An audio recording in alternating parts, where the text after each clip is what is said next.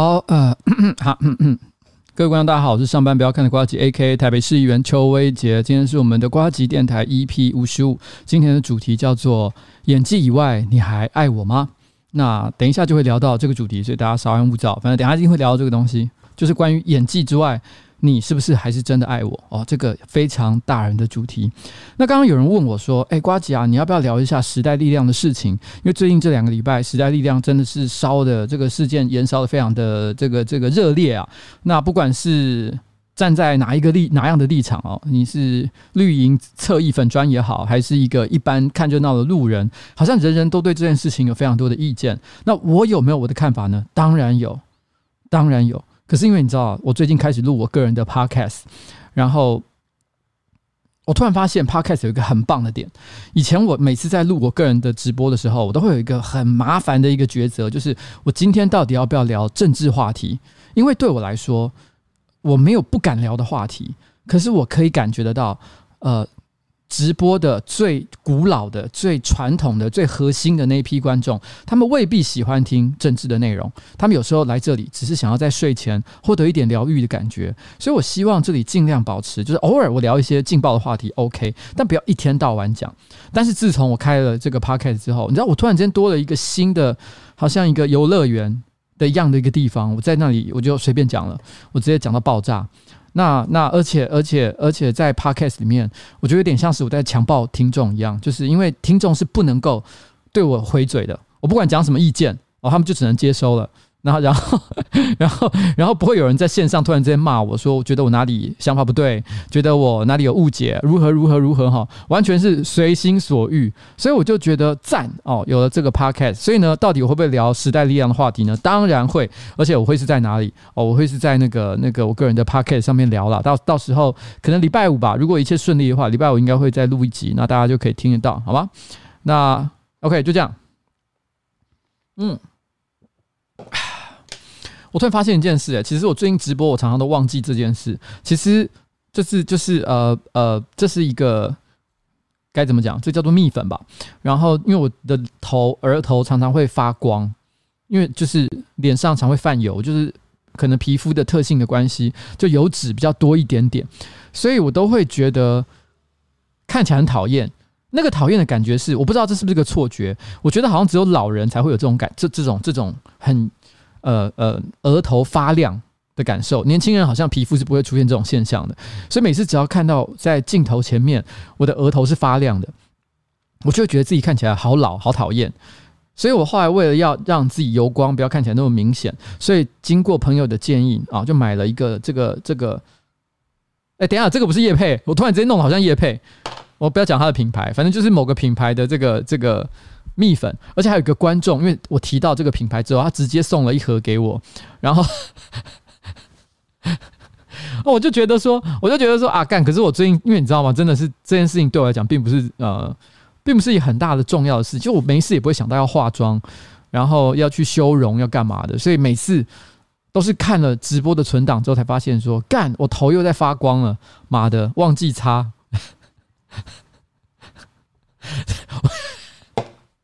哎，我真的很像叶配，对不对？好啦，我跟我跟各位说明一下哈。其实我发现很多人都误解一件事情。的确，去年我有说过，我不会再做业配，因为当上议员的关系。可是我发现这件事情搞死我，因为搞死我的原因是，实际上来讲，做业配又不是什么真的罪大恶极的事情。那很多的议员呢，也在做很多赚钱的事。那如果我我为了要坚持这一个原则，结果搞到上班不要看，非常难以经营，而且。而且今年因为疫情的关系，其实啊、所有的公司哦，营收都大幅下滑的现在，结果我还居然坚持着不做业配这件事情，我会剉赛的。所以从今天开始，我要也不是从今天，事实上从今年度开始，我就已经跟很多这个身边的朋友有告知，就是说，其实我这个直播呢是允许做业配的，请大家尽量来找我做业配，而且 Podcast 也是哦，好不好？就是就是，我现在已经完全向资本主义屈服，那就是就是就是，如果有人想要在每一次直播的开头跟结尾。让我来特别录五分钟，然后吹捧他们，吹捧到他们不管是要要填也好，还是要吹也好，然后呢，就是随便啊、我都可以好好的大吹特吹，大填特填，好好的花五分钟。只要你这个东西本身并不是什么黑心的产产品，或者是呃来自台北市公部门的预算，因为公部门预算我还是不能接啦，因为毕竟我要监督台北市政府嘛。只要是符合像这样的原则的，就是我通通都可以来，拜托好、哦，用钱砸死砸死我，真的好不好？然后然后嗯，这是我跟大家就是稍微。无聊就提一下了。那如果最近有看上班不要看啊，不对，应该说上班可以看这个频道的话，你们就会发现最新的一支影片。昨天那支影片真的我自己完全没有料到是这个情况，因为那那支影片我事前没有看到，我是线上首播的时候跟着大家一起看。那我看到说，诶，在上班不要看，有人抓到了一只蜘蛛。本来这件事情其实也还好，但我看到影片的最后才发现，如果你还没看的话，赶快去看一下，实在太可怕。他们居然直接就在我的座位上放生它。因为我的座位非常的乱，到处都是各式各样的线材，所以他第一时间就躲到了我一团这个麦克风线底下。我真的是剉到，影片都 end 在那里，影片都结束在那里。呃，我到现在还没有找到他，我不知道他在哪里。依照我对上班不要看的了解，他们有时候蛮喜欢做一些节目效果的，他们可能事后又把他抓起来。但是不想跟我讲，因为他们到现在都没有跟我承认说他们有去怎么处理那一只那一只蜘蛛，譬如说把它重新抓起来关起来，把它丢到垃圾桶，或者是把它放生到外面的公园，没有，他完全没跟我讲这件事情。他们就只有说就在你座位附近啊，到目前为止还这样说。而且你知道我的座位真的乱到一个爆炸，还有很多各式各样的书哦，然后就堆叠在角落，然后然后我到现在每天上班都还是有一种。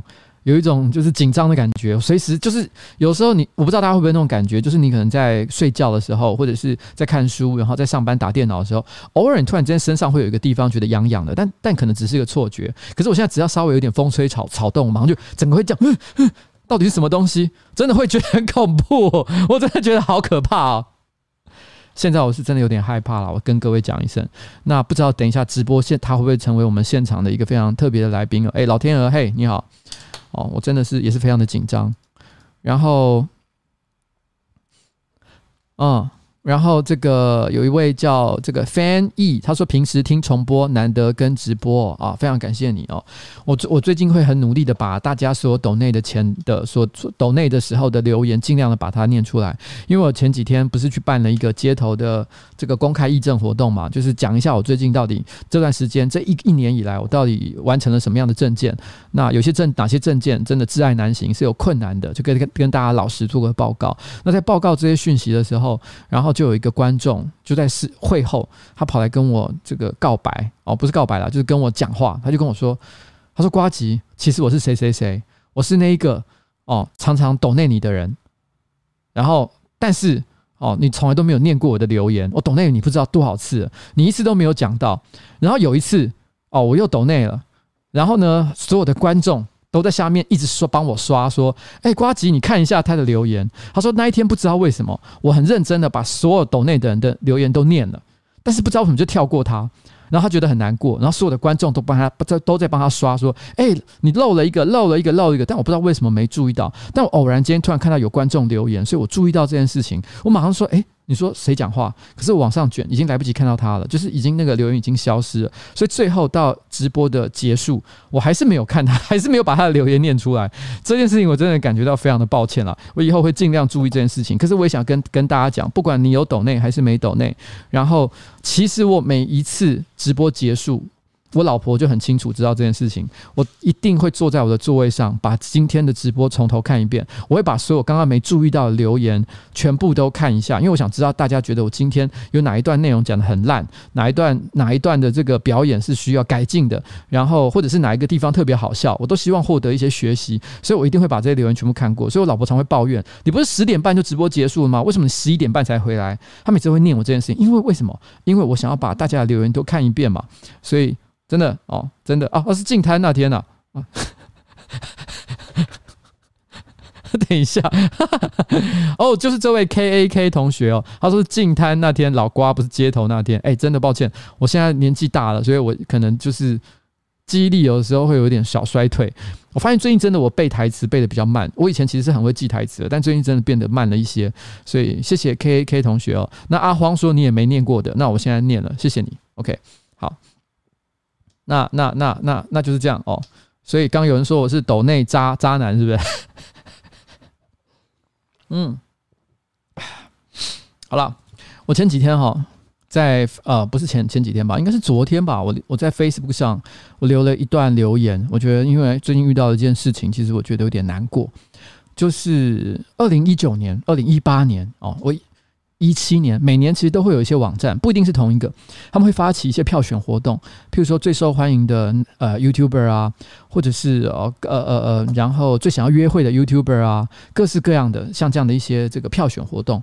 那有一个每年一定也都会有的，就是最想要跟他发生一夜情，想要跟他约炮的 YouTuber 哦，像这样子的这个这个票选也是年年都有。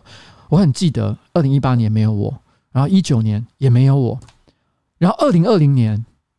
上班不要看哦，前五名直接进了两名哦，一个是蔡哥，一个是阿杰，天哪，这么强啊，这么强，我们这么受欢迎，但还是没有我。啊，我就很难过，我就在 Facebook 上发言说，这个机会永远不是属于我的。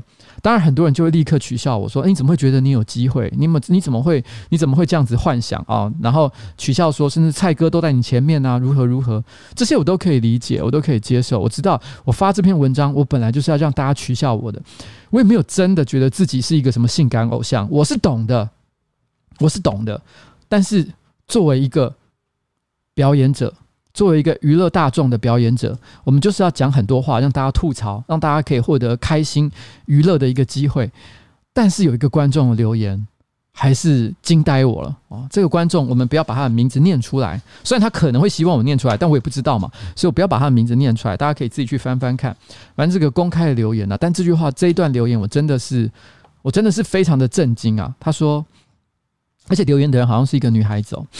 他说：“诚实说。”外表感觉，他说他觉得我的外表感觉是一个听话的暖男老公，偶尔脱线让人又气又好笑，但在床上就是不太久的那种，反而会想安慰你尽力了，来结束每一个回合。My God，你知道我震惊的点是什么吗？你知道他写这一段的时候，我可以感觉到这个观众并不是鄙夷我。并不是嫌弃我，因为他的这段文字里面是有爱的，他可以他可以感觉出来，他对我是有感情的，是喜欢我的，才会写出像这样温暖的文字。但是他却描绘出了一个非常残酷的事实，就是你看起来就是那种性能力不太强的人。但是呢，尽管如此，因为我们还是太怜惜你了，所以舍不得伤害你，所以只会安慰你说没关系。啊、其实下次再来就好。我震惊的一个很重要的点就是，你讲的真的是他妈的太对了，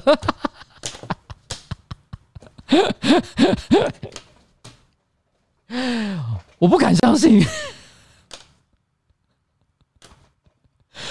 我我要讲一件事情，我不是说要讲说我很烂。但是我真的在各种生活上的细节，甚至包含上床这件事情上，我是一个很很很容易发生各种意外的人。然后我也不知道为什么，这是先天的。然后，嗯、像。前几天就是上个礼拜五的时候，呃，诶，不对，礼拜一这个礼拜一的时候晚上，我不是做公开义诊活动，就在信义区的街头。那我们现场带了一个对外的一个扩大机，一个一个大型的，就是一个随身携带的那种喇叭、麦克风、音箱。然后呢，接了这个麦克风，然后现场才开始做演讲。那麦克风讲着讲着，差不多讲到差不多四十分钟、三十分钟的时候，突然之间，诶，没声音了。发不出任何声音，整个麦克风故障。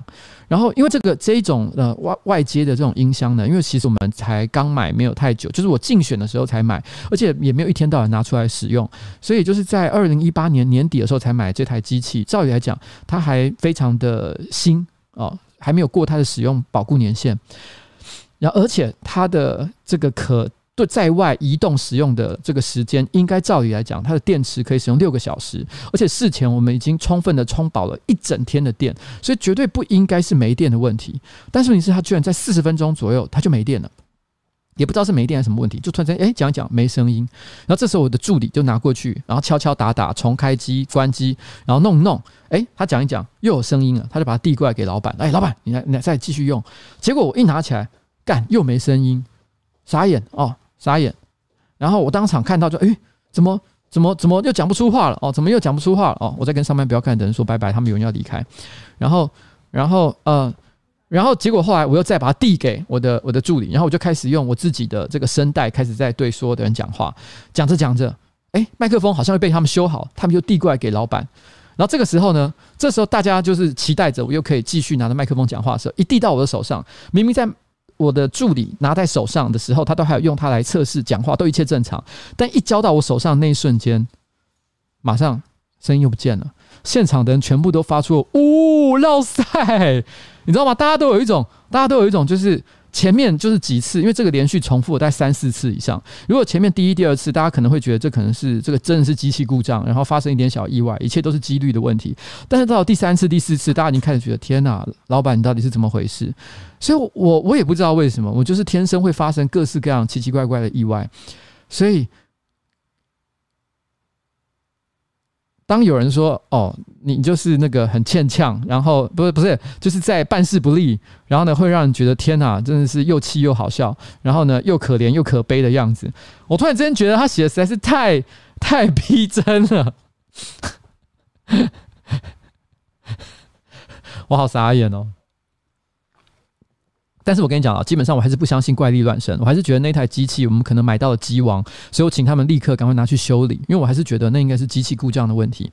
那这个 Lemon 说，这个感谢呱吉每周四的陪伴哦，然后还有刚刚这个 Tom Sue 说肝太中肯哦，太中肯应该是指刚刚那位那位这个太太还是同学的这个留言哦，说他想安慰我这件事情，难过哦，难过，真的是完全不知道为什么。好啦，OK。然后我最近呢，嗯，我最近不知道为什么，我最近不知道为什么，就是，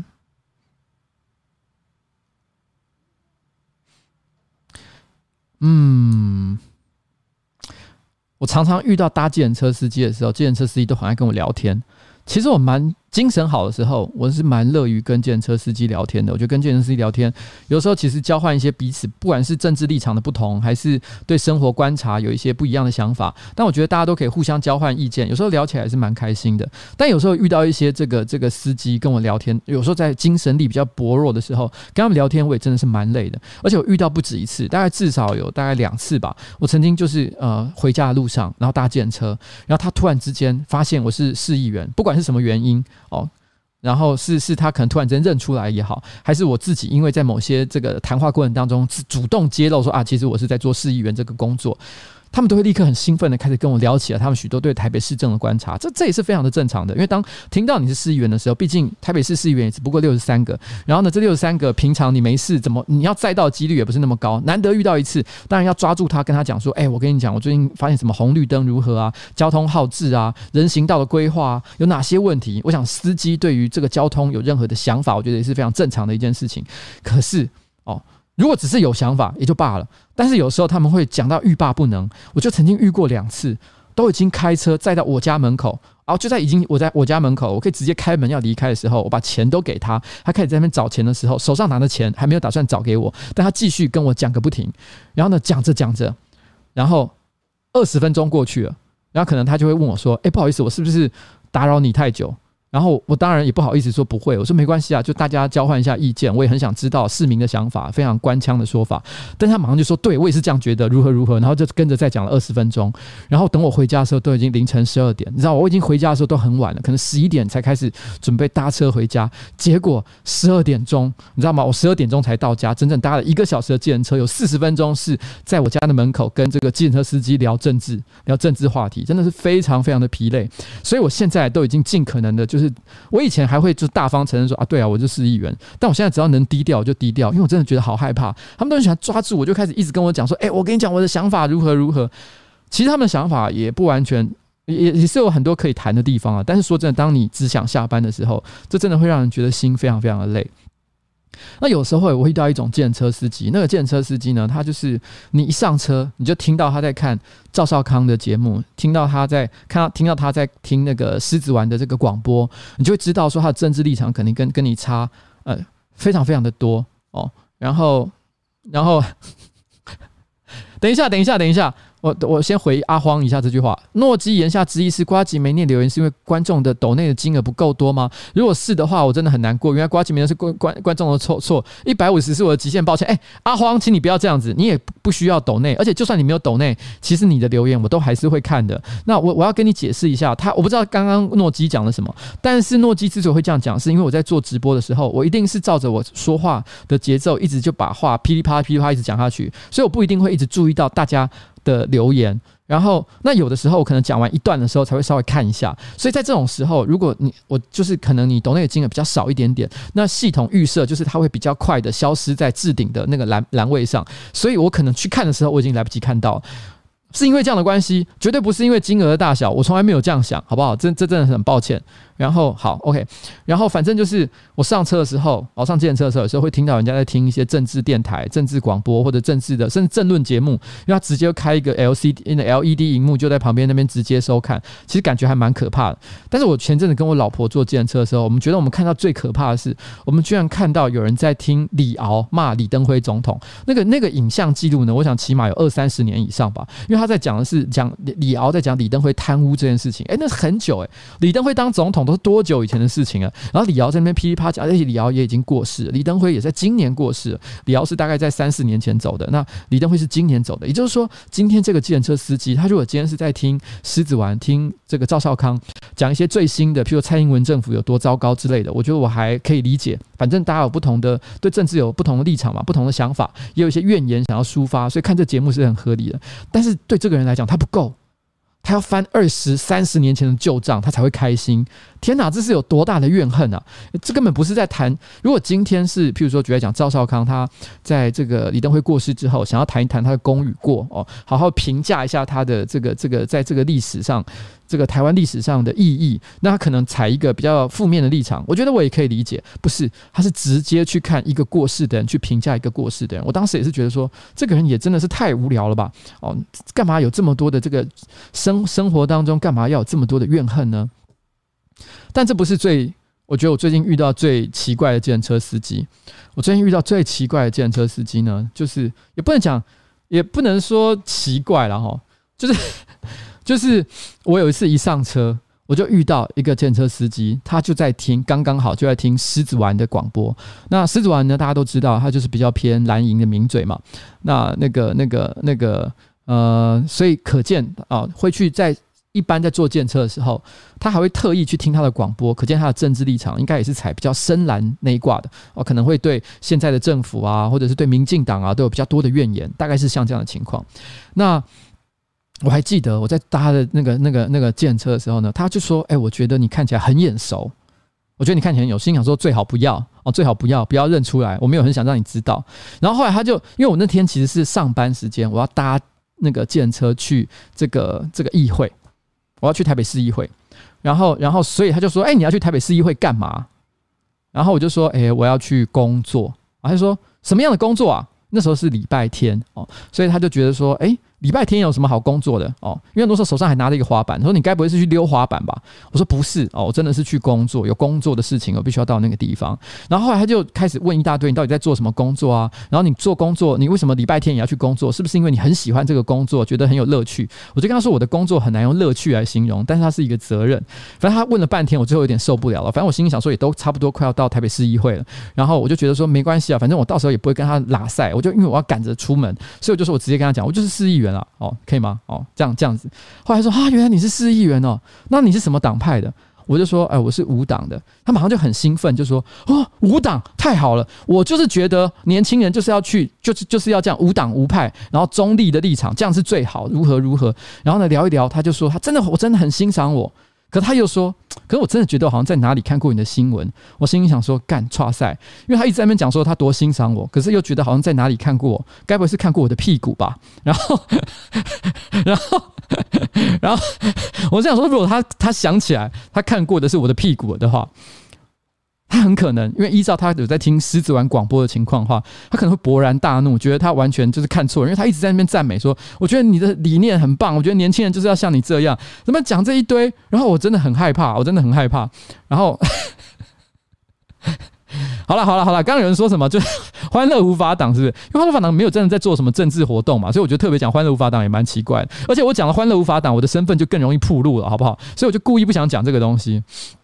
然后，然后我很怕被骂，所以我都一直没讲。然后呢，我也中间他在那边聊一些政治的话题，我也都尽量就是我也没有说虚与委蛇，但是尽量我不要去讲 呃刻意去挑衅他，讲一些触怒他的话。所以越听他越乐，他就说：“我跟你讲，台湾就是需要你这样的年轻人。”然后他就问我说：“你是哪一区的？”我说：“我松信区。”他说：“我有一个朋友刚好住在松山区，然后我现在打电话给他，他就那时候我已经在我到那个那个市议会的门口，他就他也没有打算让我下车，直接说：我现在拨电话给我朋友。”他说：“你叫什么名字？”我说：“我姓邱。”然后他就立刻打电话给他那松山区的朋友说：“那松山区，哎，你们松山区有没有一个姓邱的议员？”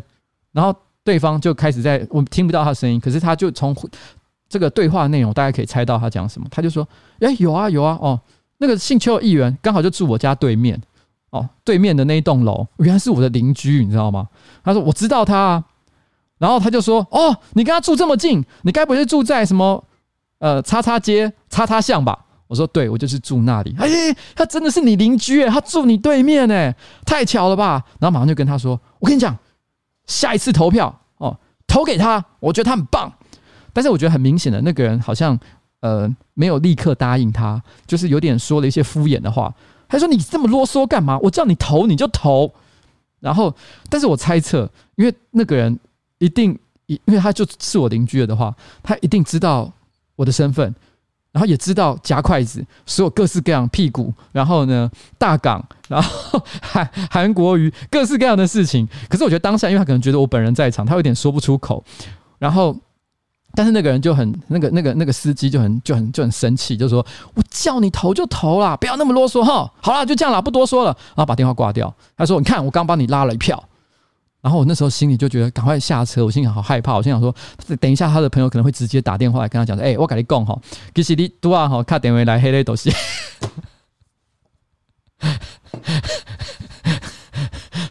我觉得真的好恐怖哦，你知道吗？计程车司机有时候真的啊，搭到一个真的会让你让你搭到一个让你觉得这个有点紧张的这个司机啊，真的也是会让会让会让你整整趟车啊坐立难安，好不好？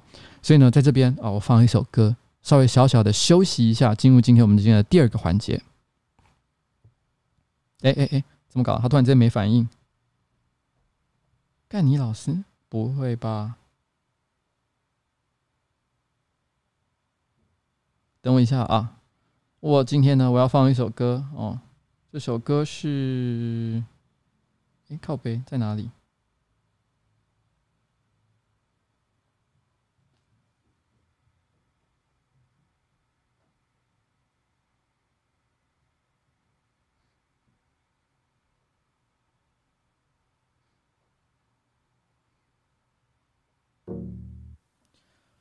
好，对不起，我刚不知道为什么系统出了一点小小的问题，但是我现在想要放一首歌，然后说明一下这首歌歌名，说明我每次搭上这种计程车的时候的心情，就叫无奈。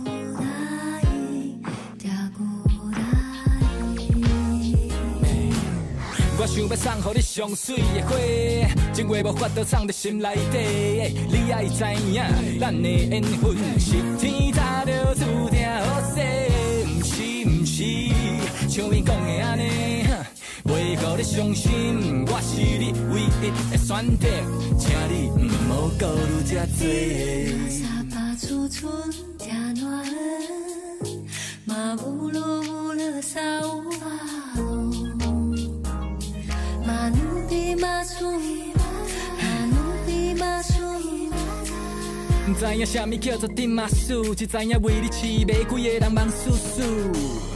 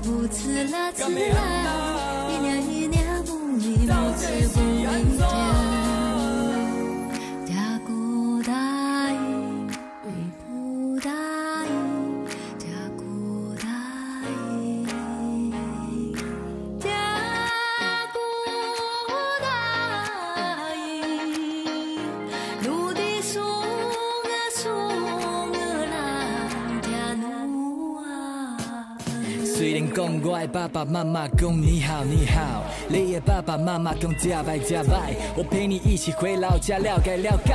和我亲爱的爸爸一样，我有问过你的朋友，要去拜访的礼物，爱吃槟榔甲烧酒。啊对啦，煞袂记你爸爸是林桑贝，也是我爸啦，我嘛会当穿贵关的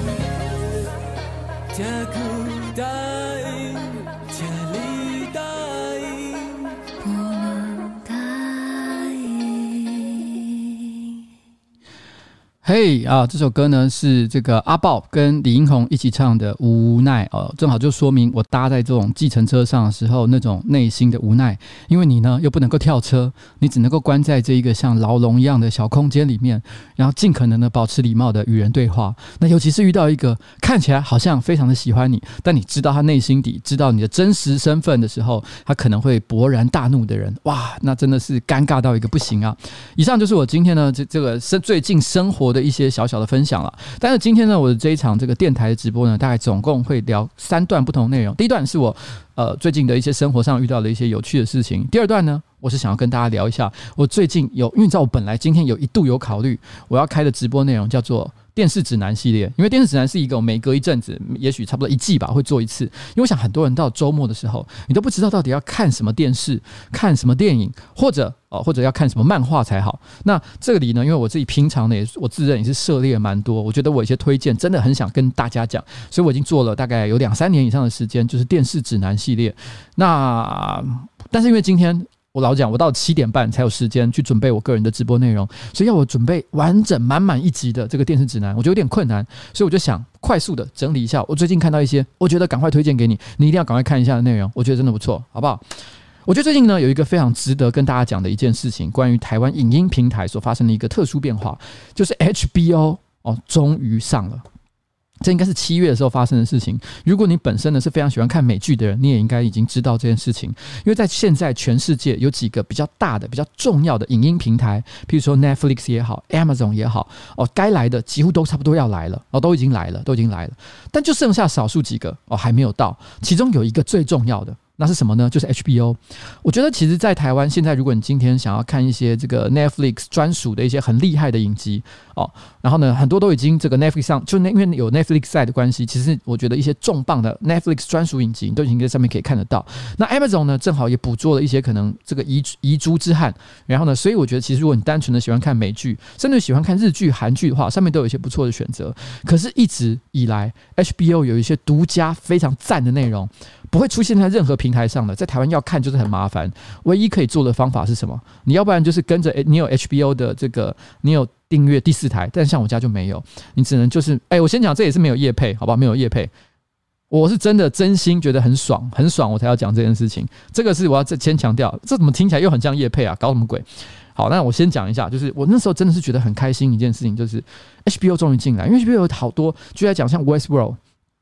这个西部世界，然后像是这个这个核爆家园。就是那个车诺比那一个影集哦，这几个影集都是属于这个 HBO 专属哦。还有像是这个《冰与火之歌》，以前你要看《冰与火之歌》，你要怎么办？如果你不是看盗版的话，你就必须家里有第四台，然后呢有接 HBO，然后 HBO 它在什么时间点，比如说每天晚上九点钟播放，你就得要准时九点去看，你才会看得到。天哪，现在是哪个现代人，哪个忙碌的现代人，尤其是像我从事我这种又是艺员，然后又是网红这种这种忙碌的工作情况之下，我有办法用这种方式去追。这个《冰火之歌》，追不到。但是 HBO 没有进台湾，就没有合法管道可以看。但现在终于有了。但很奇怪的事情是，HBO 目前只有 HBO Go。HBO Go 呢，是因为如果今天在美国的话，你想要在这个这个呃，你你它有另外一个平台叫 HBO Max，看起来应该是有比较完整的功能。但 HBO Go 呢，其实之前只能够在手机上看。如果你想要在，譬如说 Apple TV，像我家的话，我家就有 Apple Apple TV，它就没有办法直接用呃 HBO Go 去去观赏。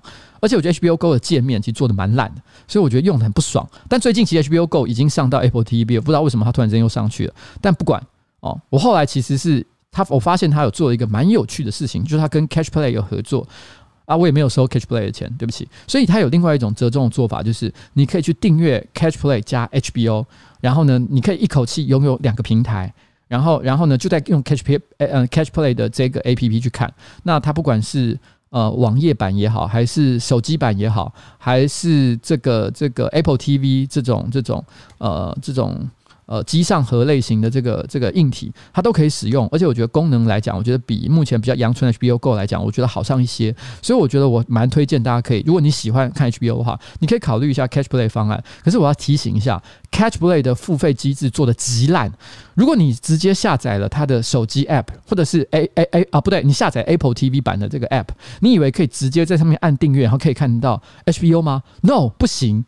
你要在网页上操作，所以我就是犯了一个像这样的毛病，所以害我重复被记了两次费用，非常的不爽。我觉得它目前在金流上面的设计呢，显然是有一些 bug 在的。所以大家记得哦，你光只是订阅 HBO 是看不到，呃，光只是订阅 Catch Play 是看不到 HBO 的。你必须同时订阅 Catch Play 加 HBO，或者是在 Catch Play 平台上单独订阅 HBO。如果你不屑 Catch Play 上的一些一些片子的话，那你就是单独订 HBO 也可以哦。我觉得那是一个蛮。蛮好的一个方案了，我个人觉得蛮喜欢的，而且我觉得现在我立刻打开了之后，除了我刚讲像什么，我觉得可能很多人都已经看过《冰与火之歌》啊，然后这个《西部世界》啊，因为它实在太夯了。我老实讲，《西部世界》那时候太想看了，所以我是直接盗版就给他看下去。可是现在可以看正版哦，现在可以看正版。然后还有像是这个这个这个核爆家园哦，我觉得这个这些可能比较经典的，大家可能都看过。但有几个我觉得现在我觉得大家可以稍微也是稍微推荐一下大家，我觉得不错的。以电影来讲的话，我这几天正好看了一部叫做《决算忠诚账账》，然后台湾的翻译叫做呃，我想想看，台湾翻译叫什么？大家发现叫《浪人四十七筹钱中》，哎，我觉得这一片其实挺有趣的，因为如果你有看过《忠臣藏》哦，《忠臣藏》其实就是在讲一个呃日本，它也是个经典的日本电影哦。那那其实像那个大家都讲说奇努里维的这个人生最大羞耻辱，就是拍了《浪人四十七》这部电影。《浪人四十七》呢，其实它也是脱胎自《忠臣藏》哦，《忠臣藏》这部故故事的细节，简单来讲就是有一个城主哦。然后他就是被受到冤屈，所以他就被杀害。那他底下的一些这个他原来的忠呃他的部属，就是那些所谓的忠臣，那他们为了要帮他复仇，然后呢就踏上了这个非常辛苦的这个复仇之路的故事。然后最后所有的人都死光。然后呢，我先跟你讲，这个东西不算暴雷，因为这个这个故事本来就是建立在必须暴雷的基础上，因为它是建立在其实大家都知道忠臣这样的故事了，所以所以。他这个他是另外一个，好，我解释一下。反正简单来讲，忠臣藏本来就是一个大家去报仇，最后全部死光的故事，是一个非常呃呃，就是脍炙人口。然后然后不管是说文学上来讲，还是说是电影上来讲，就是很多人都看过的一部故事，所以大家都知道这个故事。那决算忠臣藏呢，它就是从另外一个角度，从经济学的角度去探讨忠臣藏这个事情。听起来是不是有点硬，对不对？不会，其实它这个部片超级好笑。它从头到尾就是在讲，就是说呃。一群这个这个日本的武士，他们想要为他的老板然后报仇，但这过程当中哦要花很多钱。举个例子来讲，譬如说他可能光是京都往返东京的出差就要花钱。差旅费啊，他是用一个公司的角度去想象这一个、这一个、这一个集团的一个状况，所以他们必他们就要，他们可能呃金库里面有多少钱，有多少现金，现金不够就要变卖一些资产，资产最后转成现金之后呢，他们要编列预算，然后预算要怎么执行，执行过程当中会发生什么样的问题，然后最后呢，这个这个。报仇这件事情到底需要花多少钱才能办得到？就是整部电影的重点。这个电影实在是太有趣了。它一方面可以让你得到很多很有趣的一些历史知识，然后呢，也可以让你得到一些经济学、经济学，甚至于说关于这个上班族的生存之道，然后还有这个公司经营管理的一些一些技巧。然后呢，也会也会让你觉得这整部片其实有一种很独特的幽默感跟趣味，因为他把本来是非常悲壮的，全部人都死光的故事，他突然间用了一个非常有趣的角度，然后让你去呈现，就是说让你去呈现，哇，原来原来在古代。然后呢，经营一个军事集集团，然后最后要去报仇，要要经历这么多复杂的过程。我、哦、跟大家就是以前看那种侠义电影，就是一群人就踏上征途，然后呢，就是一一到处就是砍人头，然后呢，这个这个这个喝人血，完全不一样的一个感觉。他用一个很写实的方式去让你知道，其实这一切都没有那么简单。所以这个故事我觉得很好玩，那我觉得可以看，大家可以看一下，然后。有人说电影那有什么管理？有，其实它是有的。我觉得它有在讲管理这件事情。好了，那但虽然讲不深啦，但其实是有哦。那我觉得其实它里面有一部我个人也蛮喜欢的，就是我因为我之前曾经在电视上，我曾经自己看了前两季。那他记得，我记得他是五季结完结了。那他现在在 HBO 来了之后，我就可以把整个五季都看完了。就是《戏骨群侠传》，还有另外一个应该是六季还是七季完结的《妇人之仁》（VIP）。这两个这两部片我觉得都很好看。我觉得这两部这个两个美剧，我觉得都是属于大家比较容易错过，但是其实很好看的一个一个一些故事。那《戏骨群侠传》呢，其实它是讲一群宅男在这个美国戏骨创业的故事，听起来有点像是这个 Big Bang Theory，但是其实差非常多。其实我个人并没有很喜欢 Big Bang。Theory，因为我觉得《Big Bang Theory》的故事其实很肤浅，它就是用一些大家对宅男的刻板印象去搞笑，所以哦，每个人就是一直在自己角色的设定上讲一些设定上必然会说的一些话，必然会做的一些行为，然后透过这些必然会做的事情呢，然后产生一些冲突跟制造笑点。所以你看了一两季之后，你就会发现这些招数不断的重复，看了也是蛮累的，没有这什么真正剧情上实质的进展，你不会觉得这个东西是有趣的。那顶多是一些人物有一些小小的可能装备上设设定上外表上的一些升级，但是其实我觉得那故事是一个静态的故事。但《戏骨群侠传》它其实在讲创业这件事情，其实讲得非常深入。如果你本身有经历过创业这件事情的话，你就会发现，其实他在讲创业这件事情的时候是讲得非常写实的。你在什么？你在你在创业初期会遇到什么样的问题？然后雇佣员工的时候会遇到什么样的状况？然后然后呢？你要怎么样去呃？争取投资人的青睐，然后呢，投资人又可以用什么样的方法去搞你？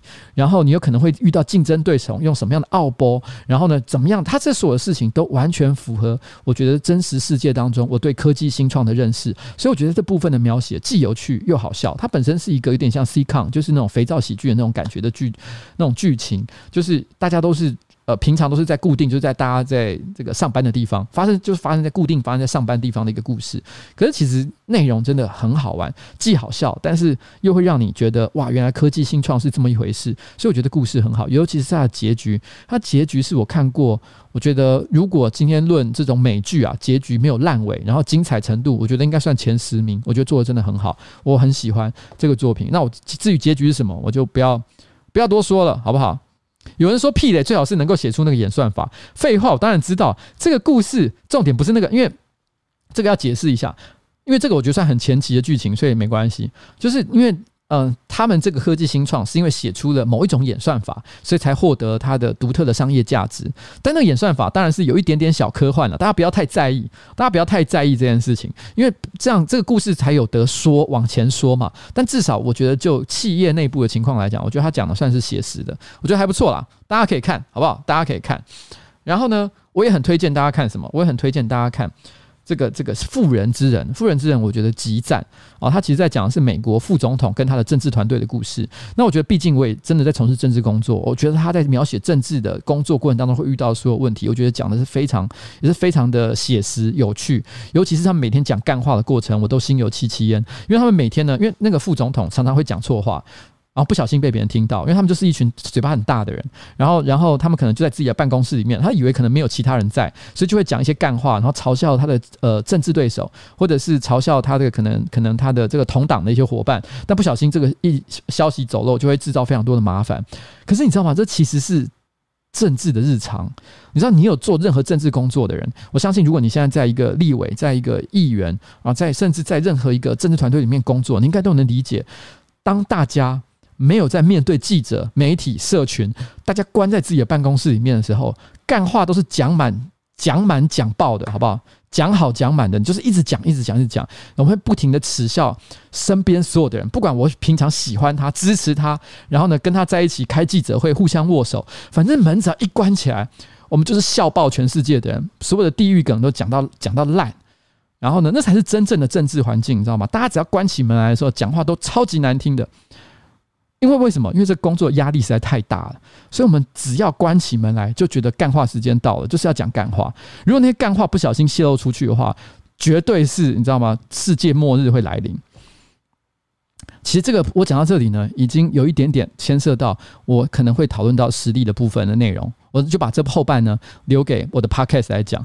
我觉得真的这部片。你只要看了，你就真的会对政治政所谓的政治人物到底在干嘛，会有一点点了解。而且它不会是一个很硬的政治剧，事实上它是一个很好笑的一个，也是一个比较接近肥皂喜剧像这样的内容。所以我很推荐大家看的，大家可以用一种轻松的心情去了解一下这个世界上的政治是怎么运作的，我觉得很好。推荐大家看《妇人之仁》VIP V E E P 哦，这个我觉得蛮棒的。那漫画部门呢，我觉得稍微少小推荐一些，我觉得我觉得最近挺不错的。如果你喜欢疗愈漫画的话，我推荐《安对马》。我以前有推推荐过《大叔与猫》嘛，然后《大叔与猫》我到现在还在看，也还在连载，超级好看。那最近有个新的猫漫画，因为我只要看到猫漫画，我就忍不住想看《安对马》，我觉得也挺不错的。安安就是安安胜田啦的那个安安对马哦。这名字蛮奇妙，对马就是呃对决对，马是骑马的马哦，安对马，安对马，安对马，我觉得挺不挺不错的。他他跟大叔与猫一样，主角也是一个大叔，但其实主角不是真的大叔，因为他其实他这个设定其实有点奇妙。其实那个呃养猫的主人其实是一个女孩子，但是呢，他在他的漫画描写里面，他说了一个很奇妙的设定，就是在他养的猫，他所养的流浪从就就从流浪猫捡回到家里面养的那一只猫哦。在他的眼中，看他是觉得把他当一个大叔，当一个阿伯来看，所以他都会画一个看起来很丑的大叔在跟那个猫互动。但他其实是一个女孩子，很奇怪的故事吧？但是其实这个这个这个。虽然这些他的画的这个内容呢，都是短短浅浅的，可是我觉得只要养猫的人也都会心有戚戚焉的可爱小故事哦。我觉得这种猫故事就是这样。其实老实说，他们的套路都很简单，反正只要画一些养猫的人都会知道的一些有共鸣感的一些小事，大家就会说哦，对，就是这样，好可爱哦，这就是安对嘛。但我跟你讲，我真的是没办法，我只要看到这种漫画，我就会很开心，所以推荐大家看安安对嘛，安对嘛，我觉得这个可以看。那我觉得，如果你喜欢看一些这个打架啊、比较男性向啊，然后热血的漫画的话，我觉得最近看到一个我觉得意料之外，我觉得很好看的东西，就是《全能格斗士》。《全能格斗士》呢，其实它不是在讲那种有超能力的，然后会有龙卷风，然后放闪电，然后火焰球，没有没有这些东西。它是在讲有点像就是这这个自由自由搏击啊，格斗真的是真实世界格斗，而且它不会像刃牙或者是全院一样。画一些超人的故事，他讲的是真实世界的格斗故事的感觉，所以他讲了蛮多硬派的关于这个怎么样练习格斗技啊，然后不同格斗技的特长啊，然后然后这个主角呢，都一步一脚印的这样往上练，没有任何人有什么奇怪大绝招，就是专都是练一些很基本的招数。然后，但是问题是这个画的过程当中，你可以看到这个男主角的进步，还有这个格斗技界到底是一个什么样的一个环境、一个生态。然后其实蛮有趣的，我觉得其实这个漫画我觉得蛮值得一看的。如果你真的很喜欢格斗漫画，而且你又开始觉得刃牙已经画到好像这个有点超写实，你已经有点看不下去了的话，你看下《全能格斗士》可以把你拉回现实世界的土壤。所以我觉得这个漫画很好，可以看。那我觉得，因为时间也不多了，我不要讲太多哈。我觉得那个怪兽八，我觉得我最近也有看，我觉得也挺不错的。那我觉得《愚者之心》是一个刚刚开始连载的漫画，我觉得其实也，我觉得我看起来蛮像是我早期看到那个那个强殖装甲的，所以那那个那个时候的感觉，所以我对它也是感觉上它就是有一些呃丰富的这个设定，然后呢也有相当不错的画技，所以我对它也是有些期待。那嗯。大概是这样，我觉得这几个，我觉得都是最近我可能有在看的这个这个属于打架型的这个漫画。那但是我其实这个人呢，一向喜欢看一些设定比较奇妙的漫画。我觉得《志不灭的你》是我最近我觉得很好看的一个漫画，但我也看了很长一段时间了。只是我最近好像我后来发现，我好像从来都没介绍过它。但因为时间不多，我不要讲太多。《志不灭的你》，我觉得其实挺好的。那我最近有看到一个新的东西，是《天地创造设计部》，我觉得这个故事很有趣。他在讲的事情是假设地球在创造之初。那大家都讲说上帝创造这个地球跟各种生物嘛，但它是假定在创造上帝在创造这个地球的各种生物，不管是长颈鹿也好，还是河马也好，还是大象也好，创造所有生物的时候，它其实是有一个部门，有点像是一个公司里面的科技研发部门，他们先透过企划，然后呢去思想构想一个一个。一个，就好像写城市设计一样，先有企划去想说啊，我要写什么样的东西，设计一个什么样的生物，然后呢，技术部门会跟他讲现实中为什么做不到这样的事情，然后呢，两边就会吵架，然后折中协调，就完全像是一个科技公司工作的方式，然后最后制造出了一个全新的生物，也刚好是大家在这个时代现代你所知道的现代的一些这个动物界、自然界的一些生物。这个故事其实我觉得它的设定其实蛮有趣的，就它可以一方面它是一个有趣的故事之外，它其实也会让你知道很多自然界的常识，我觉得很好。哦，我很喜欢一个故，最近一个看了一个漫画，叫做《无能的奈奈》。无能奈奈，他设计实在太有趣了。他的想法就是说，假设。这个世界上突然之间出现了很多有超能力的人，就像 X Man 一样。这 X Man 变种人呢，于但是就跟 X Man 设定一样，这个政府开始觉得他们有威胁，所以决定要处理他们。可是他如果直接把他们全部抓起来杀掉的话，会引起这个世界大乱。而且这些人都有超能力，非常的强大。如果他们集合起来，然后一起闹革命的话，可能这个政府是管不住的。所以那时候政府就想到了一个绝招，就是说，他就骗全世界的人说。地球遭受了不明生物的侵袭，可能是妖怪，可能是外星人，可能是一个不明生物，但不知道是什么就对了。反正就是遭遭受了一种邪恶生物的攻击，所以他就主动召集全世界的超能力者，说：“你们集合到我们的这个组织里面来，我们要把大家训练成能够对抗这些这些异形生物的战士。”那大家这些。这些超人就觉得超能力者都觉得很兴奋，说啊，对啊，我要来做这件事情，我要来拯救地球。于是纷纷就来到这个组织，但是没想到，其实这一切都是个阴谋。这个政府有一个想法，就是他在这这群人当中偷偷塞入了几个其实是完全没有超能力的人。但是他们呃受过了，也是受过了非常严格的训练，非常懂得人性，然后呢去挑拨离间啊，然后或者是用呃使用这个暗杀的技术啊，种种方式，然后呢在这个组织里面散播不信任的这个这个这个气氛，然后让他们彼此互相残杀，然后呢或者是见缝插针，偷偷的用谋杀的方式下毒啊，然后呢这个这个从背后背刺啊，各种方式。然后一步一步的消灭掉所有的人，然后这就是这个故事的这个这个全部。主角就是这个暗杀超能力者的主角，就是他是完全没有超能超能力的人，就是这个无能的奈奈。我觉得这故事的想法非常的有趣。你每一集都是在看这个这个人如何用他的创意跟他的智慧去解决掉一个具有非常强大超能力的这个对手，所以其实很好玩。这个故事很好玩，我觉得其实可以推荐大家看看。然后。OK，然后呢？接下来啊、有人说什么听起来很像实力，没有啦哦，不一样的事情。如果你们喜欢色色的色色的这个漫画的话，我最近有看两个，我觉得也不错。一个是一点都不色，虽然它叫做一点都不色，可是它就是恰到好处的，让你觉得有点被撩拨、心痒痒的，然后呢，有点快乐的感觉，所以很好搜寻啊，就是一点都不色。另外一个我觉得作品也蛮有趣的，就是我的蛋蛋。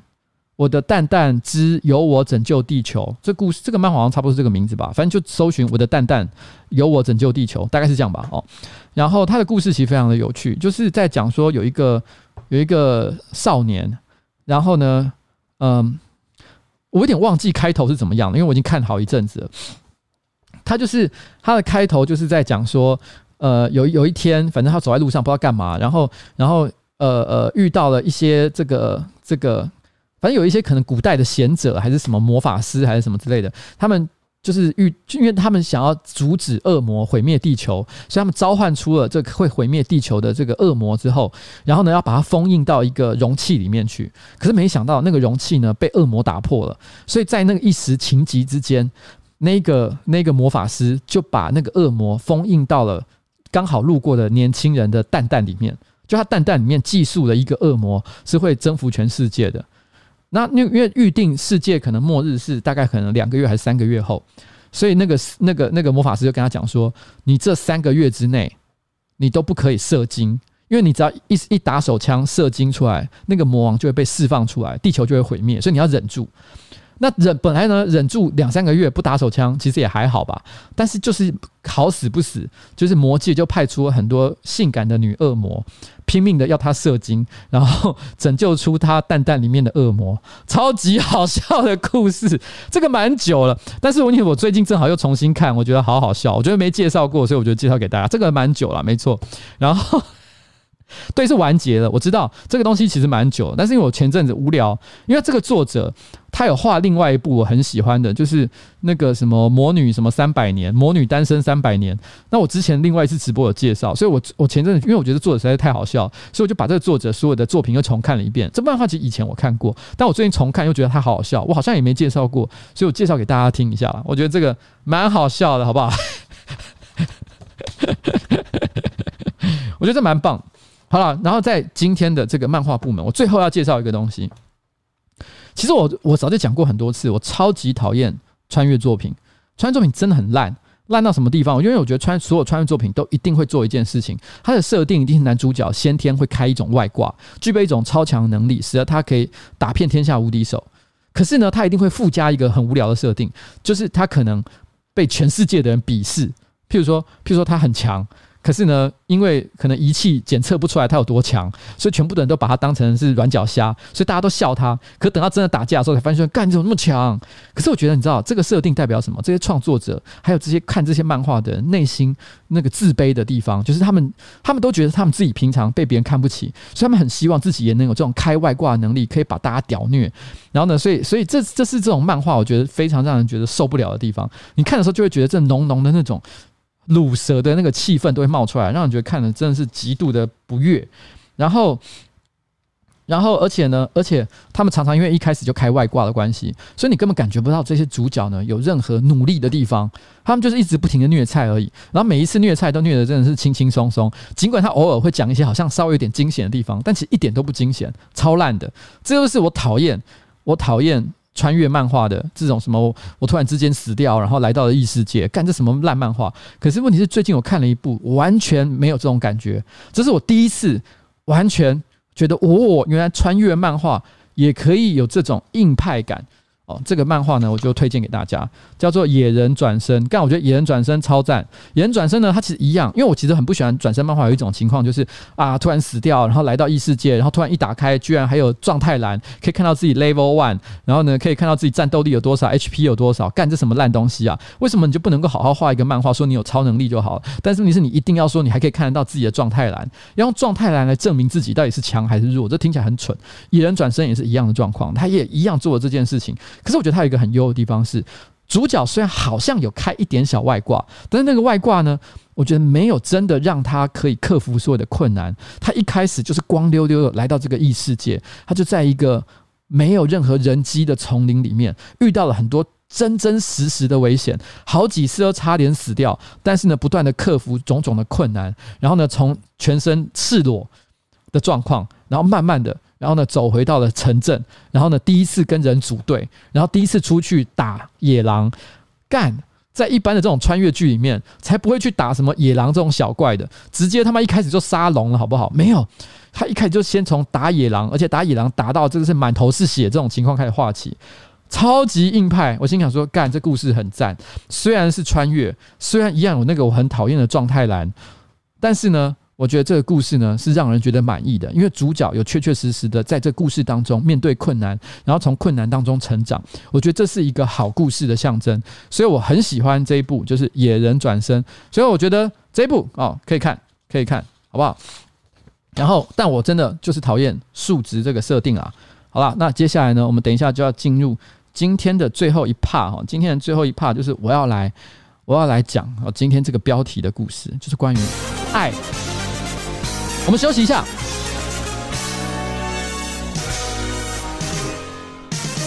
You are now listening to Makarosu 8299.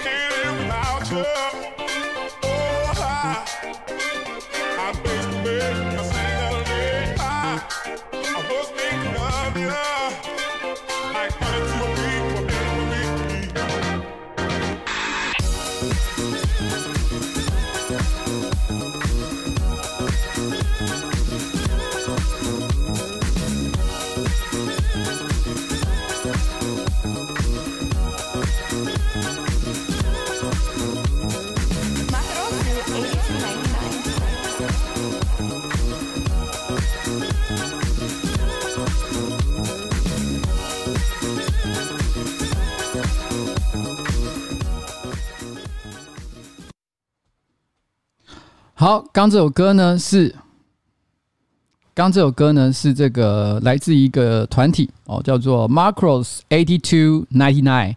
就是马克罗斯，哎，真的就是那个哎，以前以前那个漫以前那个动画马克罗斯哦，Macross Eighty Two Ninety Nine，这就是他们的团名。那这首歌呢就叫做呃，我看一下，应该是叫 FM 哦，对，是 Eighty Two。Dot ninety nine FM 就是八十二点九十九 FM，也就是电台 FM 电台八十二点九九。哦，就是像这样的一首歌，它就是有一点点电台电波的一个感觉，又有一点刚刚有人说到的，像昭和回到了八零九零年代像那样的感觉。哦，这是这是一种独特的音乐类型啊，叫 Vapor Wave 哦，就是蒸汽波，大家可以自己去搜寻一下，就这种这种音乐类型的这个风格。因为刚刚在讲动漫画嘛，所以放一点这个日本的风格的东西，我觉得其实蛮好的，蛮适合的。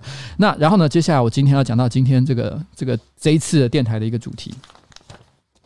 我今天这个电台主题，我刚刚是是有讲嘛，对不对？就是是说这个演技之外哦哦，还你还有爱吗？哦，讲这件事情，其实我在讲的是什么呢？就是我这一次电台封面的这个内容。电台的这个封面呢，其实里面有两个人，啊，一个是我，一个是壮壮。很多人可能都知道，壮壮是其实上班不要看最早期的演员啊，在二零一六年。然后可能下半的时候开始，我们就已经有合作的关系。这个合作关系差不多到二零一七年年初的时候就结束了。但是他的他的离开也造成了我的出现，因为其实在我我们还跟壮壮有密切合作关系的时候，其实我是不太出来演出任何角色的。我偶尔会客串一些内容，但是我从来不把自己当成是一定要出现在画面上的一个人物。我也没有想要让自己变红，因为我一直觉得我就是一个网网络影片公司的老板。那基于这个节省经费的需要，所以我偶尔出来拍一下，我觉得合理。但是我不需要变红啊，我只要跟大家一起讨论有什么有趣的企划，确保企划内容很好，有一个很好的演员可以把作品演好就好。那壮壮在那个时候其实担纲了非常重要的角色，可是因为他离开的关系，所以呃，他关于他离开的事情，我前面其以前就有直播好好的解释过了，所以我觉得我也不想再重复说明。但总而言之。那个他在二零一六年底、二零一七年初的时候，他就离开了。那他离开了之后，才我那时候才突然间想，哎，如果啊上班不要看啊，老是跟一些这种签约的演员合作，哪天他要是不爽了，然后就跑掉，那这公司就挫赛了。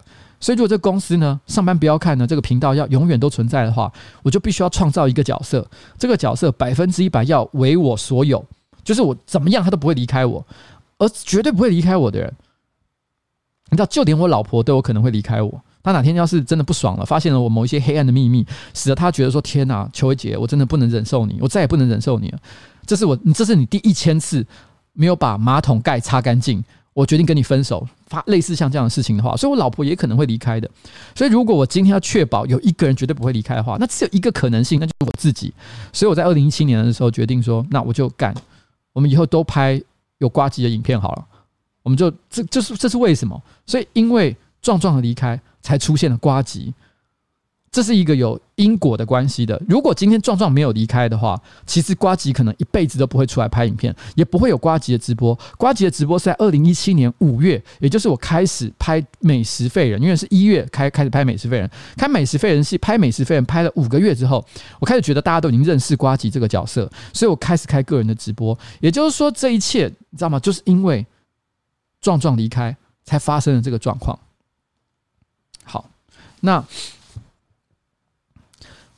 那今后来呢？这个大家就你知道，陆陆续续就各自安好，过了很长一段时间，然后一直到了今年，今年就是八月的时候，我们其实准备了一个活动，就是所谓的吐槽大会。吐槽大会来自于国外的一个这个算是节目的类型啊，叫做 Roast。哦，火烤大会、吐槽大会，什么样的名称都可以了。反正他的做法一向就是找一个人当主角，但那个主角呢，主要是被所有的人吐槽。他就在那个节目的过程当中，所有的喜剧演员会聚集起来为他写段子，而这段子都是在骂他的，讲他难听的话，让他无地自容。然后呢，但是这个这个这个骂，如果只是单纯的骂是不行的，你一定要骂得很好笑、很幽默，这才叫做吐槽大会。那所以大家都要想一些很有趣的段子来骂我，因为这一次我是这一次的吐槽大会的主角。而当然的，他们找出了一个找会找一些，他们除了找一些一流的这个喜剧演员，譬如像伯恩哦、贺龙，他们都是现在可能最有名的喜剧演员之外，但是也会找一些跟我有特殊恩怨的，譬如说壮壮，壮壮当然也是一个非常优秀的喜剧演员了，但他会出现在那里，除了他是优秀的喜剧演员之外，当然有个原因是他跟我有特殊恩怨，因为在二零一六年跟二零一七年之间，我们两个之间其实是分手了。虽然我在那之后从来也没有讲过，我觉得我没有啦，讲过他任何的坏话。那我相信他也在这部分也是非常的节制，我们两个人都没有互相说彼此任何的事情。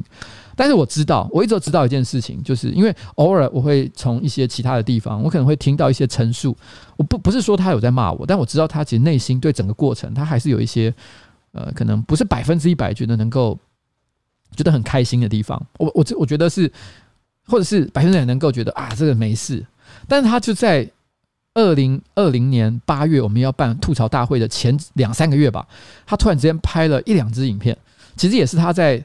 这个这个呃喜剧表演的场所，可能二三 comedy，或者是或者是这个这个卡米蒂俱乐部，他就是在试他自己的段子的时候呢，他搞了一个新角色，叫做壮壮二号。因为他本身是壮壮嘛，所以他就做了一个性格看起来跟壮壮有一点不太一样的壮壮，叫壮壮二号。他可能透过设计一个角色叫做壮壮二号这件事情的方式，来降低他所说出话的伤害感。因为如果是壮壮本人讲话的话，大家可能觉得说：“哎呦，好认真哦，你真的在骂一个人是不是？”没有，他设计了一个角色叫壮壮二号，好像意思就是说，这不是我本人呐，这是我的第二人格哦，这是一个被一个鬼怪附身之类，像这样的一个感觉。所以有一个叫壮壮二号的人物，然后在那里面呢，对我做了很多的吐槽。那这个吐槽，我觉得都蛮有趣的。我看了，大家都觉得好好笑。那我觉得有一些，但是我说真的，喜剧演员就是这样。如果我今天想到一个吐槽点，就是我觉得这个点是一个可以吐槽的、可以讲笑话的地方。如果我还抱着一种啊，不要伤害到以前的老朋友，所以我就把这个这个尺度啊，把这个伤害力稍微降低活力一点的话，这就不好笑了。所以他一定要把那个油门踩得很凶，踩到很紧。但是我会发现，绝大多数的人应该都知道，这是一个喜剧的表演，这是一个幽默的呈现。可是有部分人，还是有部分人，看到他的表演的时候，都会忍不住设想这里面的真实的要素有多少，甚至于可能觉得他讲的话都是真的，是他真心的想法。老实讲，这件事情呢是无从查证的。但是我个人认为，其实也没什么好查证的，因为在当下，他是在一个喜剧表演的舞台上做一个喜剧表演，也就是你知道吗？在当下，那就只是一个喜剧，我们只能够把它当喜剧来看，就这么简单而已。而吐槽大会的现场，就是所有的人写一个对我的喜剧表演的段子，然后来骂我。这些东西，有的东西可能是认真的。我举个例子来讲，伯恩他有吐槽我一件事情，他就说，他先说他很感谢我。他觉得每一次他遇到任何网络上社群的争议的时候，我都会第一时间跳出来挺他，所以他觉得说啊，你怎么每次都第一次跳出来挺我？但是他马上跟着讲一句，我有点忘记细节了，但是大意是在讲说，但是我真的觉得你每次越帮越忙，你不要再讲了好不好？真的不需要你，不需要你来讲，你讲的对我没有好处，越搞越糟哦。这句话。现场当然大家哄堂大笑，可是有没有可能一部分是真的？也可能有一部分是真的。他内心真的觉得说：“哦，no，不要再讲了。”因为有时候我对黄国昌也有一样的想法，因为他也蛮常帮我捍卫的。就是 就是我我以前真的被人家骂的时候，黄黄国昌也蛮常跳出来说：“我觉得你们这样讲瓜吉不对。”我我也会内心觉得说：“啊，这这，我跟你讲，骂我的人都是台派，台派听到你帮我捍卫，他们只会觉得更怒，然后更讨厌我。这真的一点帮助都没有。”但是问题是，我知道他可能没有任何恶意，他可能对我是很好，所以我也只能谢谢他，我只能谢谢他。可是我心里分充分的知道说，黄国昌，你不要闹了。然后，然后，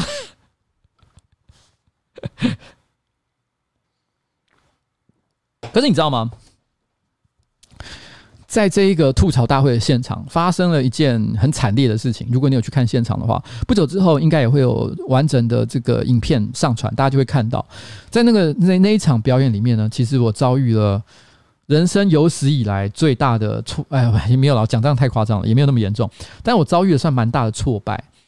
那因为我觉得我自己表演的不好，嗯，那因为其实事前，其实在这个这个吐槽大会之前，其实我也跟主办单位有讲过一件事情，说，因为其实我的工作实在太忙了，因为平常我要做政治方面的工作，还有上班不要看的工作，其实我可能比较无心去准备自己个人的脚本，尤尤其是其实我对很多的喜剧演员不是很了解，我可能跟他们都认识，可是他们到底有什么有趣的梗，其实我没有办法，就是没有办法。就第一时间就是很简单的就知道，就啊，我知道我可以讲他什么事情。譬如说，举例来讲，很多人都会攻击东区德，嗯、那一次表演当中的一个表演者，他的屌跟蒟蒻一样软，还有他约炮的事情，像这种事情，其实我是不知道，我不知道这些有趣的梗。但是因为大家都一直，虽然可能也不是每一个观众都知道，可是你只要有第一个人讲，后面一每一个人都讲这件事情，其实就会蛮好笑。所以，所以因为当下我其实不知道，所以我有要求，就是说，主办单位其实你一定要帮我们准备一下脚本。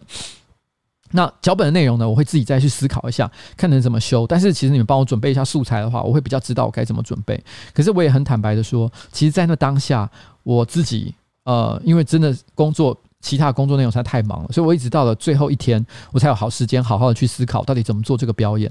那我觉得现场的表演不是真的很，我个人觉得后来那一天，我个人觉得我自己表演的状况其实并没有很好，就是。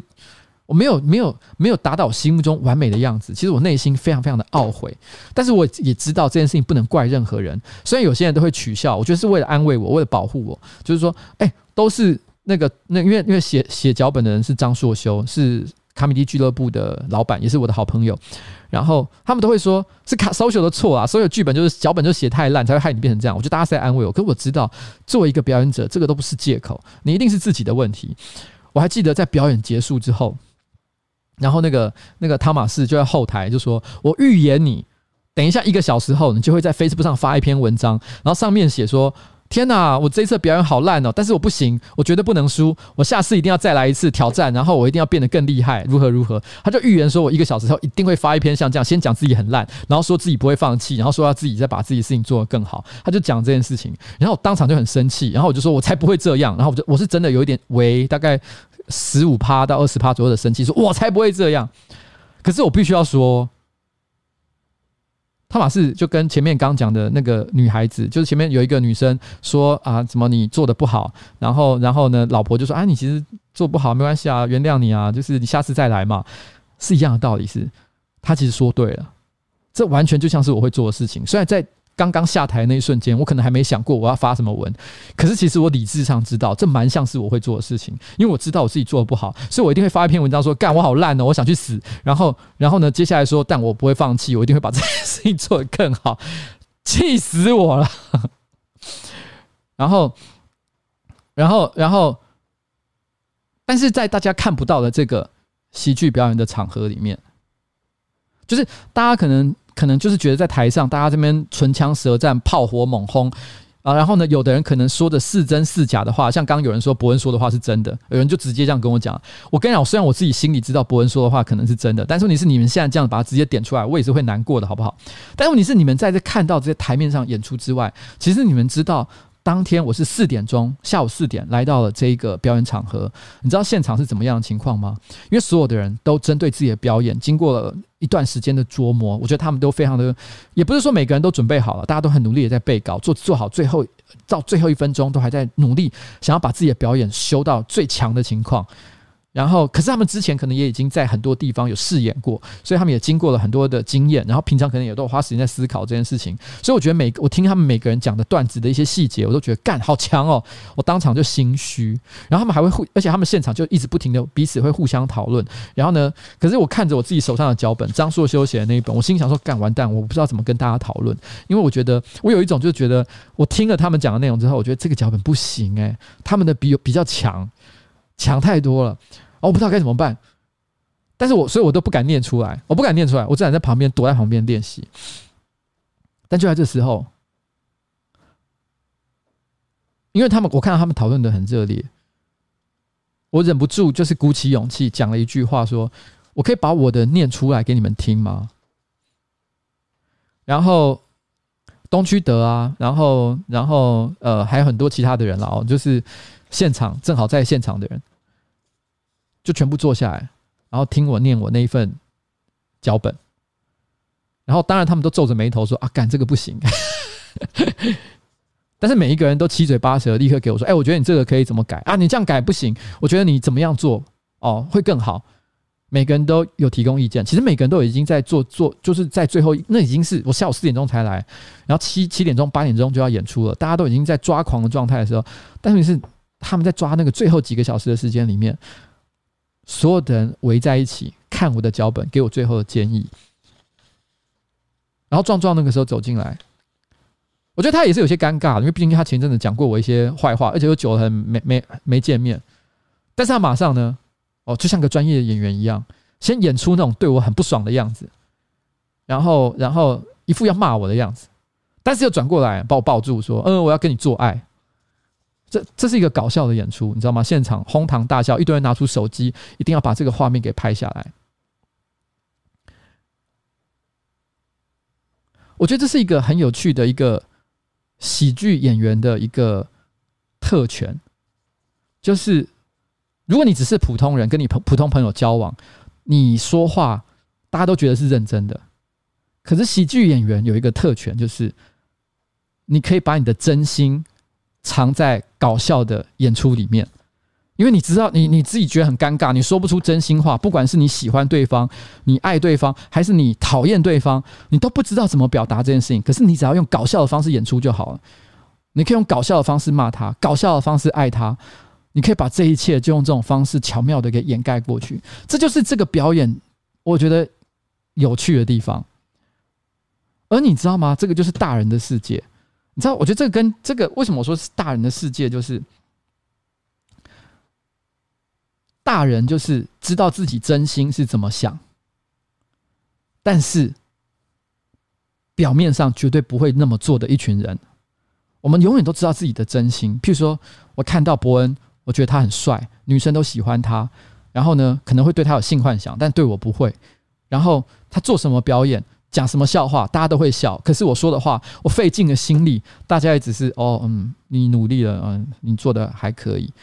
我会有些嫉妒的感觉，我会觉得说：天哪，为什么他可以这么好？可是我不管怎么嫉妒他，我私下怎么在想这件事情。当我看到他的时候，我第一件事情一定是说：天哪，你刚刚的表演超赞的，我真的觉得很敬佩。我不会把内心的那个黑暗的那一面，那是我真心想的事情。我永远都知道自己有真心的那一面，但大人的世界就是这样。我知道真心是这样，但是我不会把这件事情做出来。我觉得那个就是在那个后台里面，你可以感觉得到那种复杂的情绪。嗯，然后，然后。所以我觉得在那个后台里面，其实我觉得大家可能只看到唇枪舌剑的一部分，但是我觉得在那个后台里面，其实大家是很有爱、很有感情的。然后，嗯，是一种大人世界的爱，嗯，就是这样。好啦，那在今天的节目的最后呢，我其实想呃，另外分享一个我觉得有一点点也是像是爱的故事。那这是一个来自于一个观众哦，那嗯。呃这个观众故事其实跟这个喜剧表演没有任何的关系，但是莫名其妙的，这个故事既悲，它是个悲伤的故事，但是又有一种黑色的幽默感，然后，所以我觉得，呃，有一种温暖的感觉，所以我想分享给大家。这个这个观众呢，他其实之前他是一直以来可能我长期节目的听众吧，但是有一天。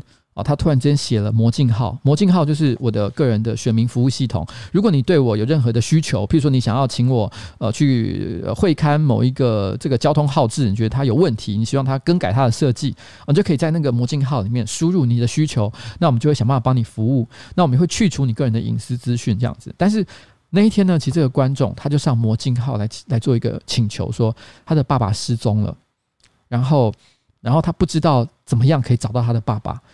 然后他这个时候也也已经慌乱了，可能已经报警了。可是，可是问题是呢，除了报警之外，他不知道还有什么方法可以做这件事情，所以他就在魔镜号里面输入了这件事，说：“我不知道，我爸爸失踪了，我不知道该怎么去找到我爸爸。那”那哦，不是失踪啊，对不起，我讲错了，其实不是失踪，就是就是那个，因为他爸爸其实是过世了。对不起，我刚讲错了，我刚讲错了，我我那个他爸爸其实是过世了。失踪的不是他爸爸，是他爸爸的车子，因为他爸爸是一个计程车司机，然后呢，但是可能呃，他之后他要帮他的这个这个，因为那个计程车，因为他爸爸过世，突然之间过世，所以导致没有人能够处理那个那个他的那个不知道停在哪里的计程车，所以他觉得很困扰。那他希望我可以透过公权力也好，还是其他的方法，可以帮他找到那个计程车。哎，对不起，我刚刚讲错，我刚讲错哈。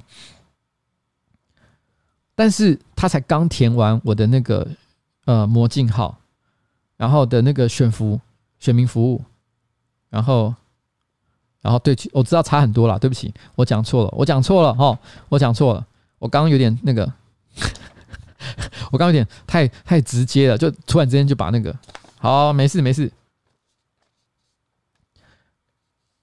他就说，他说他们也有去他爸爸的灵前跋杯。问他爸爸计程车在哪里，但是都没有得到很明确的答复，所以他们怎么样都找不到计程车，觉得很麻烦，觉得哎，我不知道该怎么办才好。希望我可以帮这个忙。但就在我们找到方法可以帮他找到计程车之前，他突然之间又来一个讯息，然后他就说：“哎，其实他们找到了，但他们为什么会找到那个计程车呢？”他说：“那是因为他的爸爸的朋友突然打电话来，因为他爸他说他爸爸因为可能年纪比较大了，然后。”每天都固定会传长辈图，就是那种早安你好，然后呢，今天要心情快乐什么之类的，就是那种大家年轻人看到会疯掉那种长辈图。他每天固定会传长辈图给他的朋友，但他突然之间没有再传那个长辈图给他的朋友，所以使得他的朋友开始有点担心，所以主动打电话到他家来问说：“哎，请问一下，你爸爸还好吧？没事吧？”结果当然他们就跟他讲说：“哎，我爸爸真的过世了。”那那他那个朋友觉得哇天哪，怎么会这样？很遗憾。那他爸爸那个朋友刚好也是建车司机，然后他们跟他爸讲了，跟他讲了就是爸爸的建车这个不见的事情。然后，然后那个那个几十年的那个老朋友啊，他说他一样也是建车司机退休，所以呢，他那时候后来他就跟他说，因为建车司机平常会把车子。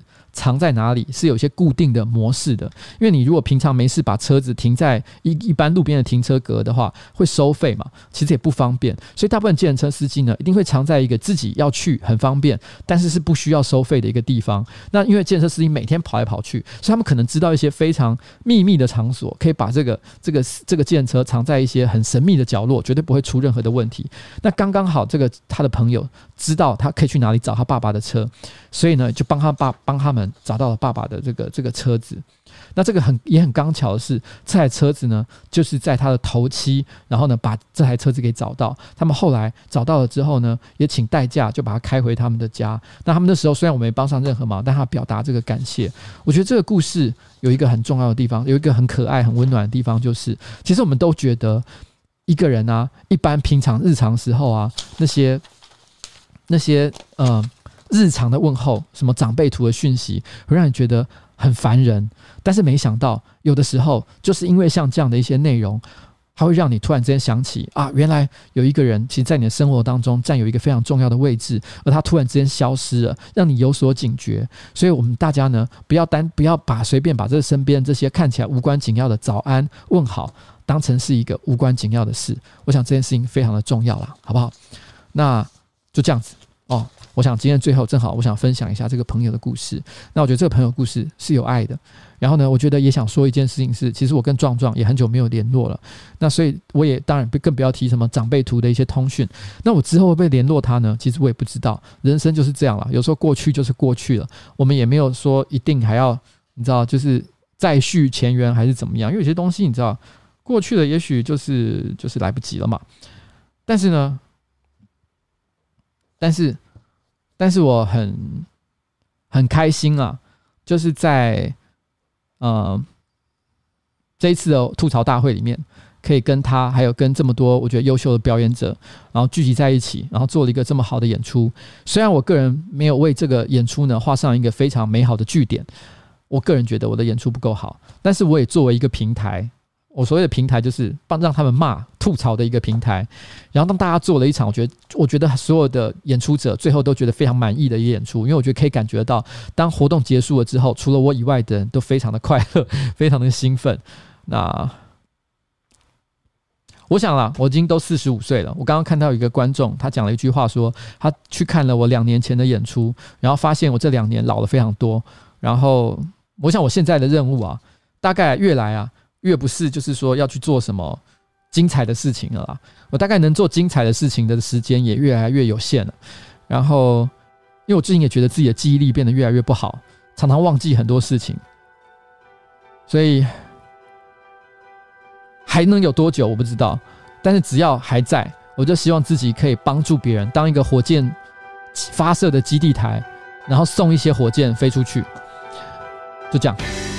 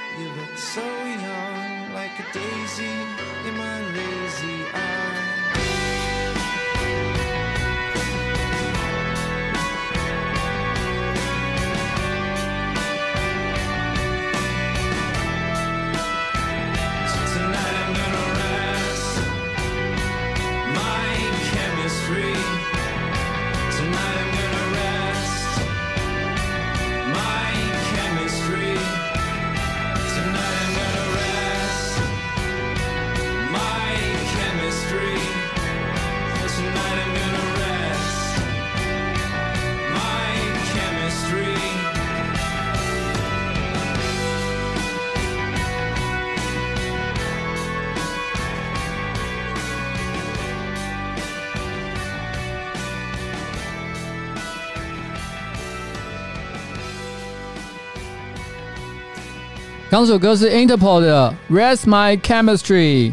这首歌呢，歌词有一点点难懂难翻呐。Rest My Chemistry 本身就是一个蛮奇怪的字，有点像是说暂停我的我的药物哦，停药，或者是你知道让我的这个化学作用停止。这个这个有点难解释，因为它的歌词本身写的非常的暧昧暧昧抽象，所以有些人觉得他其实是在讲对一个女孩子迷恋的心情，但也有人说他是在讲就是长期服用药物，然后产生这个。戒断症的一个情况，但也可能两者都是。他可能一方面在讲戒断的状况，但一方面也用戒断的状去隐喻跟女孩子之间的关系，可能都有。我们不太确定这首歌到底是一个什么样的意思。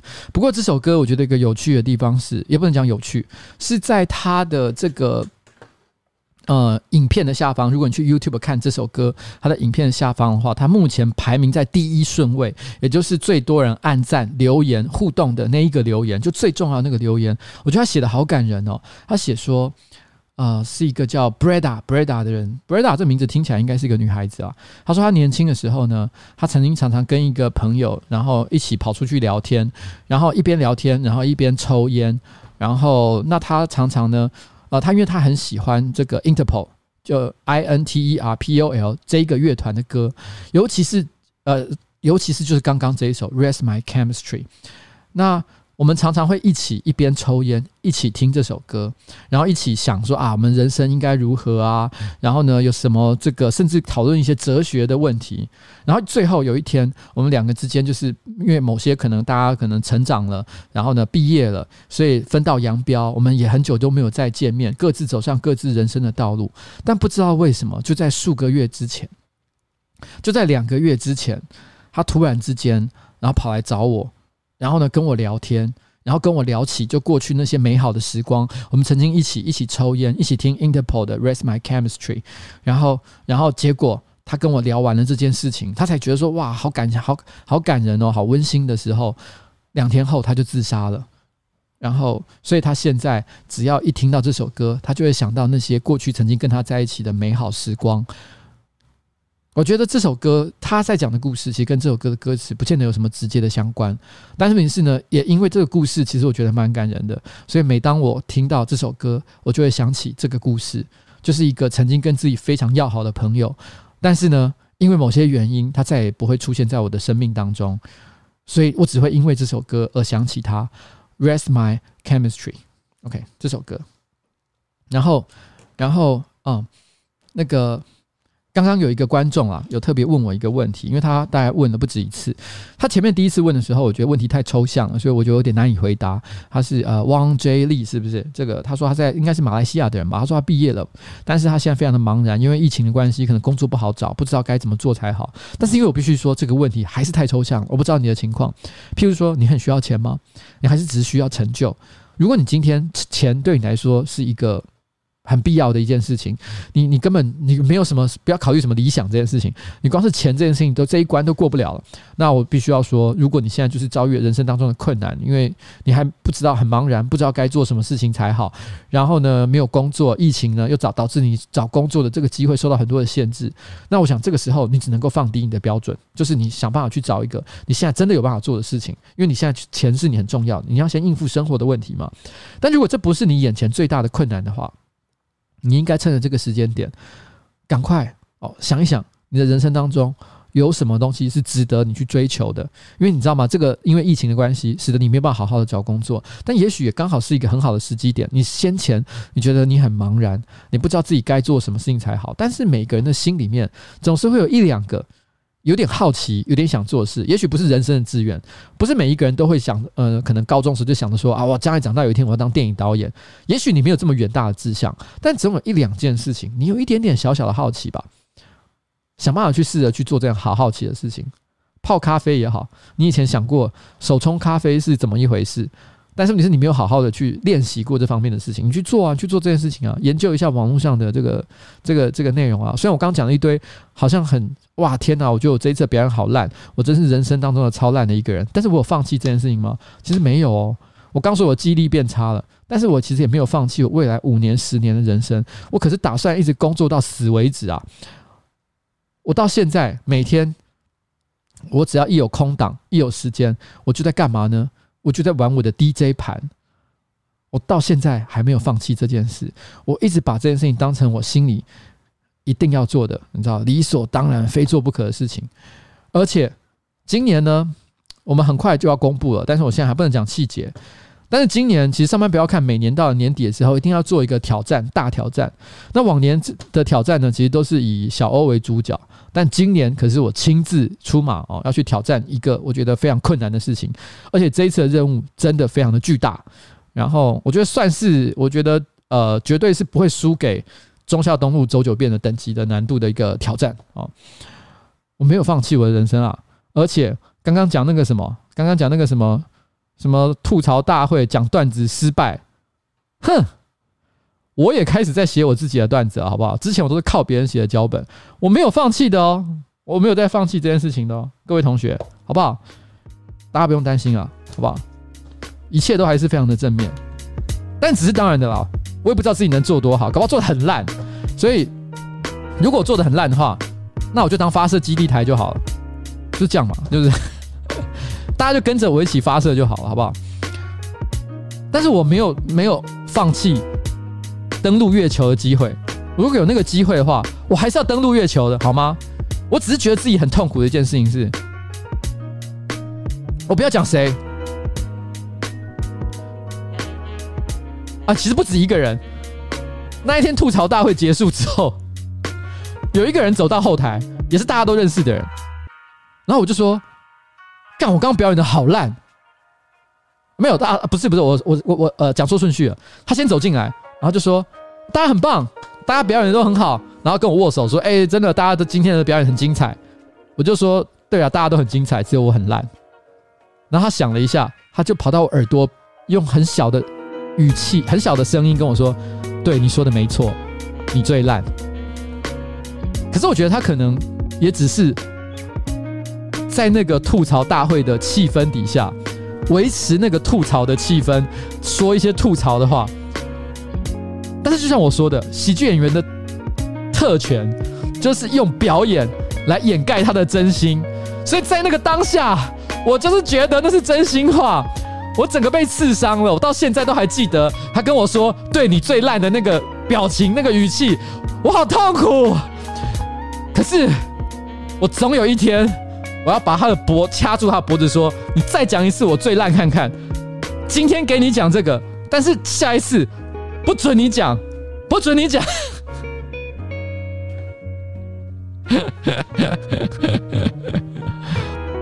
好了。K A K 同学说，今天晚上遇到了毁灭星神的事，老样子在直播里重新复活，谢谢板娘、瓜吉、诺基和大家，大家晚安。对了，静态那天只是打嘴炮，老瓜别在意。然后赛评、公开议政跟火烤都超赞哦。好啦，谢谢，我尽力而为啦好不好？